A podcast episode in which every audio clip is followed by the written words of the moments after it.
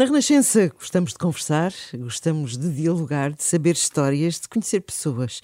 E é para isso que aqui estamos, para mais uma conversa. Precisamente, e neste domingo, eh, onde se celebra a festa da Sagrada Família, eh, que não existe há muito tempo, curiosamente, foi instituída no século XIX pelo Papa Bento XV, que percebeu que fazia cada vez mais falta lembrar que existe um modelo de família que convém manter e cultivar. Por isso, também em qualquer família, a mãe e o pai são chamados a fazer equipa na educação dos filhos e assim acontece, de resto, em muitas delas, apesar de todos os desafios. Ora bem, quem sabe por experiência uh, porque é que os pais nunca se podem substituir totalmente um ao outro, um dos filhos, é o arquiteto Luís Líbano Monteiro, que aceitou conversar connosco aqui, de porta aberta, uh, no nosso programa. Ele que é o segundo de sete irmãos e assumiu com a sua mulher, a Rita, o desafio de criar seis filhos, cada qual com o seu temperamento e com as suas brincadeiras. Luís, bom dia. Bom dia. Bem-vindo aqui à Renascença. Eh, sendo como é arquiteto, enfim, já já, realizou muitos projetos uh, e com certeza falaremos deles aqui na nossa conversa, mas esta construção e este projeto de família uh, certamente foi um dos enfim, mais importantes na sua vida. Absolutamente, sim.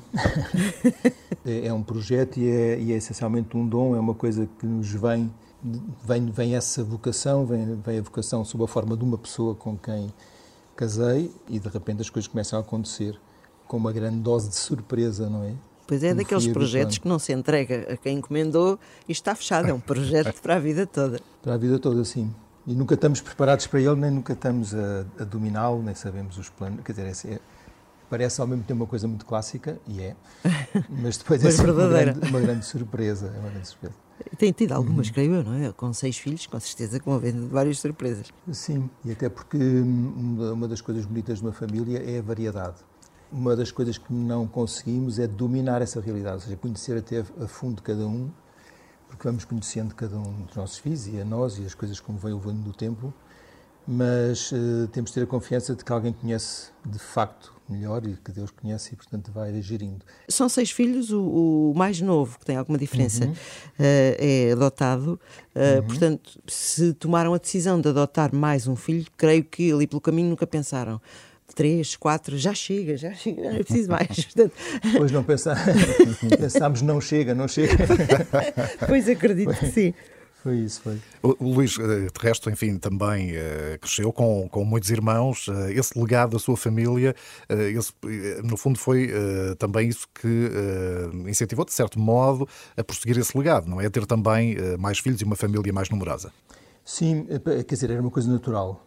Do meu lado éramos sete, do lado da minha mulher quatro, mas uh, os, tenho primos uh, e a minha mulher também tem primos com famílias grandes e, e portanto, é, é, uma coisa natural. E, portanto, uhum. o, que para algumas pessoas é um, é um, plano, é um salto no desconhecido, uh, para nós era um salto no conhecido, não é? E, portanto, à partida, não é isso que justifica ter filhos ou não ter, é mesmo sentir que é, que é a nossa vocação e que, e que Deus, Deus o quer connosco e nós queremos e é assim uma coisa muito natural. Mas não tem esse inconveniente de, da pessoa que nunca teve uma família de referência uhum. grande e que, portanto, não sabem ao que vai. Embora vá com todo o gosto. E, e, muitas famílias grandes partem de famílias pequeninas, não é? Às vezes acontece, sim. É engraçado. Então... A minha avó era filha única, do lado do meu pai, e a mãe da minha mulher também filha única, e o pai dela também filho único. Portanto, há aqui várias realidades de civis únicos, o que não quer dizer que depois não, as famílias não crescessem, não é? Uhum. Isso é surpreendente. Curioso, muito curioso. É verdade. Eu, eu, não sei, às vezes quando passo por uma família numerosa, os pais com os filhos pequeninos, eu dou comigo assim com um sorriso parvo, tipo de encantamento, não é? Já houve este tipo de reações, calculo, calculo algumas vezes, eh, quando a vossa família está junto. As pessoas olham, comentam, surpreendem-se, isso já aconteceu? Quer dizer, primeiramente, nós surpreendemos e alegramos. Esse é o nosso dia a dia. E, e agora, sim, embora de, durante, durante o princípio, quando tínhamos um filho, depois outro, depois outro, era natural que no ambiente em que se vivia, em que a, a natalidade estava a baixar, os filhos por família começavam a ser dois e depois menos de dois, eh, claro que era, era um, um facto que surpreendia as pessoas não é que, que, que, nos, que, nos, viam e que não conheciam, etc. Portanto, uh, de facto, é, é contra-ritmo do que está a acontecer na sociedade, em termos médios. mas ao mesmo tempo há, há muitas famílias numerosas, sendo uma minoria, há muitas famílias numerosas, e, mas ao mesmo tempo contribuem com muitas crianças para, para a sociedade portuguesa, não é? Que é preciso. Portanto, ou seja, há, há muito mais crianças de famílias numerosas do que famílias numerosas. e isso é um, bom, é um bom contributo. Uh, Luís, uh, temos muitas vezes esta ideia e que de facto é preciso uh, abdicar no dia a dia de alguma coisa, no fundo, para esta opção de ter mais filhos do que, como estava a dizer, do que a média das famílias portuguesas. no vosso caso, o que é que, Nem que, seja que, é que tempo, foi alterado? Nem que seja o tempo, exatamente.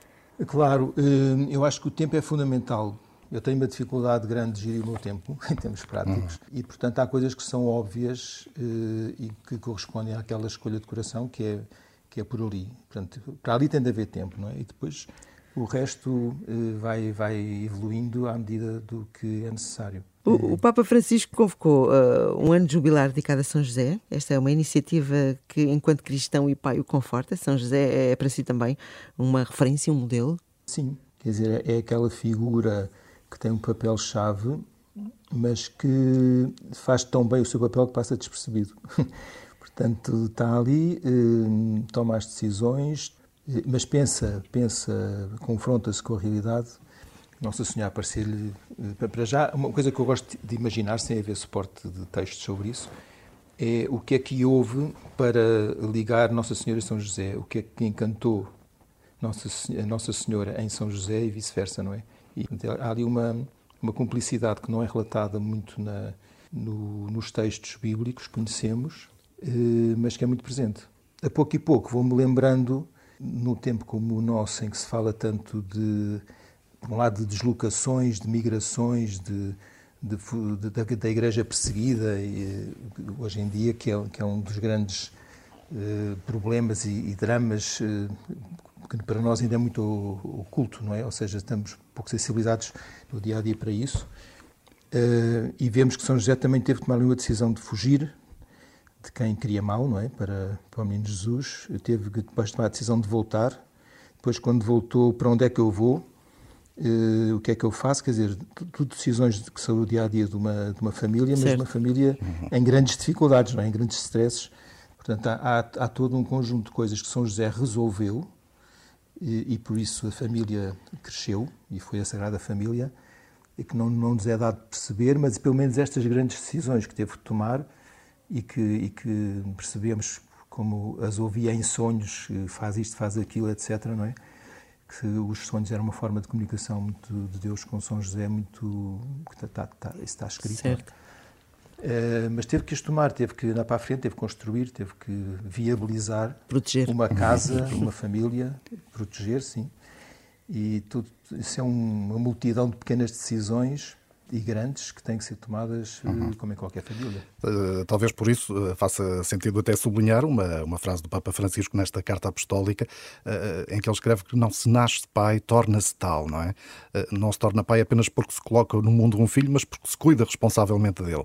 São palavras do Papa Francisco que fazem todo o sentido. Exatamente. Aliás, o meu pai achava sempre que o dia do pai e o dia de São José, quer dizer, porque ele, era pai, não é? No sentido que tinha gerado aquelas crianças, eh, o meu pai, e São José tinha adotado, e portanto correspondia a essa descrição uh, que o Papa diz. E o meu pai achava sempre que já agora que se arranjasse um modelo de um pai que também tinha sido pai. uh, e portanto eu, eu, sempre gostei de, desta sensibilidade do meu pai, este, este, o aspecto paternal eh, biológico, o aspecto completo de, de, do pai, como, como, nós, como é o vulgar nosso. É? O Luís é, é arquiteto, uhum. uh, formou-se na Escola de Belas Artes, depois fez a Faculdade de Arquitetura de Lisboa, esse percurso. Uh, o que é que significou para si o desafio de conceber na Expo 98, que já aqui uhum. no seu currículo, um pavilhão interreligioso? Pois, isso foi muito interessante uh, ter acontecido. Reconheço que foi muito, muito engraçado, já está muito antigo para para a maior parte das pessoas que não viveram a, a Expo Ai, não diga uma coisa dessa. que eu mando já da cadeira abaixo. Sim, não, mas foi, foi muito engraçado, até porque para já foi interessante a Expo 98, no seu sentido internacional e mundial, e com, com um tema tão abrangente, os oceanos, etc. Eh, e penso que em todas, as, em todas as exposições deste tipo isso acontece. eh, criar um sítio eh, dedicado à religião, ou seja, percebendo que isso é um, um fator comum à maior parte da população do planeta, não é? Haver o sentido religioso e criar um, um espaço. Depois, para não multiplicar os espaços e numa ideia também de não se comprometer com cada religião, penso eu, tentar aglutinar no mesmo sítio uh, as várias religiões que existem no local. Pronto, mas no fundo a Igreja Católica liderou o processo, mas liderou dentro do que ele era. Portanto, era um espaço que, sendo religioso, não podia ter nenhum símbolo religioso. Nem podia. De... Isso é um desafio. É um desafio. Eu gosto imenso desse desafio porque realmente gosto do religioso, no sentido de abordar eh, esse, esse, esse mistério, como digo, que é muito comum à maior parte de, de, dos habitantes do planeta, e, mas o, o, não poder ir pelo caminho fácil, que é pôr uma, uma, uma cruz ou uma coisa assim, eh, tinha que, tínhamos que ir mais ao, ao âmago. E ficava sempre aquela dúvida quando se faz uma coisa destas, então, mas vai, vai resultar, não vai resultar, vai ser simplesmente assim uma, uma coisa. E tinha essa curiosidade, eh, e quando abriram as portas da Expo no primeiro dia, eu estava lá, e, e então, na altura tive curiosidade de ver se já tinha alguém ido lá, eh, as primeiras horas. E aproximei-me, depois o, o, espaço no fundo tinha uma entrada com uma pequena rampa, entrava-se com uma fresta pequenina para uma zona que era um claustro, tinha oliveiras e, e água e, e, flores e assim, portanto era uma zona uh, e o céu era todo escuro com pontos de estrela, portanto simulava um claustro céu aberto e depois passava-se para uma sala entre muros de pedra, os muros também não, não faziam teto, portanto o teto continuava a ser o céu, e essa sala tinha uma cascata que caía dos 20 metros de altura ali do pavilhão, que é hoje a fio, uma pequena, um pequeno fio de água e com uma luz atrás, portanto criei, criei ali algum ponto focal para poder, hum, no fundo, chamar a atenção e poder criar condições de, de oração, que no fundo era o que eu, que eu pretendia. E fui espreitar, no fundo entrei pela tal rampa, passei a fresta, passei o claustro e quando ia chegar não estava ninguém e quando queria, fui chegar à sala última, que era essa sala, o que nós diríamos em termos cristãos e católicos, uma capela, Uh, vi que estavam dois sapatinhos à porta do, da entrada. Ai, que máximo! e depois lá ao fundo estava uma pessoa de mãos assim voltadas para cima uh, a rezar em frente a essa água que caía, essa luz. E eu pensei, bom, encolhi-me, voltei para trás, tudo contente, e, não, e pensei, bom, esta já está. Luís, uh, estamos a conversar nesta manhã de domingo, 27 de dezembro, enfim, estamos ainda no tempo de Natal. Há pouco o Padre Vítor Gonçalves dizia-nos aqui uh, que muitas vezes temos esta tendência de apressar as festas, mas não, estamos a viver o tempo de Natal, estamos Sim, na oitava de Natal. É verdade. Uh, para si, há assim algum Natal inesquecível, enfim, por alguma razão especial que o tornou de facto importante, inesquecível na sua vida? Quer dizer, são, são muitos. Eu lembro-me em, em geral, que eu, eu sentia-me sempre incapaz de fazer uma boa preparação para o Natal. Ou seja, não me, sent, não me sentia a fazer aquilo que devia até chegar ao Natal. Uh, há pessoas que são muito mais competentes uh, e conseguem fazer isto, depois fazem aquilo com propósito, fazem um plano.